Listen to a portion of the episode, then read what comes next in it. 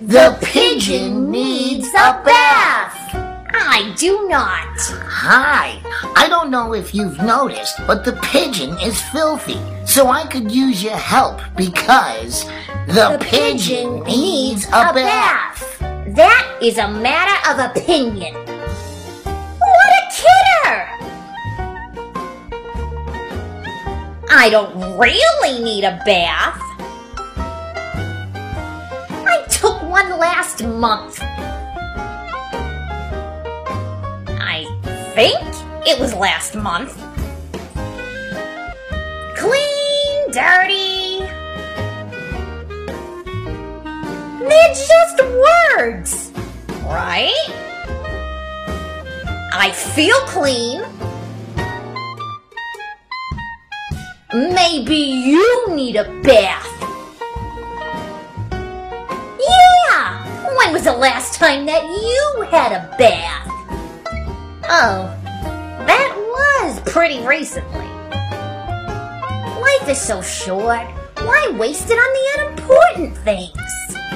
Like taking a bath! What smell? I don't smell anything. And if I do, it's a very normal smell. For a pigeon. You know, in some places it's impolite to bathe.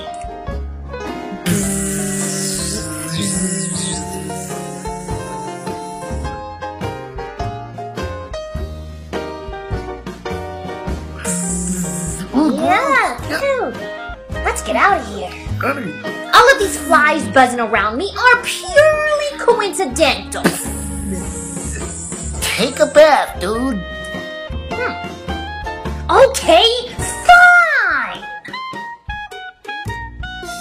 If it means so much to you, I'll take a bath. Whoa. I'm not gonna like this one bit. The water is too hot, too lukewarm, too hot, Not enough toys. Too many toys. Too deep. Not deep enough. Too cold. Now it's too hot again. Too reflective. That is still too hot. Well, I guess this is okay. Hey! This is fun! La la la la la, singing in the tub. This is the life. I love bubbles. Look at my wrinkly toes. Hello. Hello. How are ya? I'm fine. I'm a fish. I'm a fish. Ten hours later. Can I stay in the tub forever? End.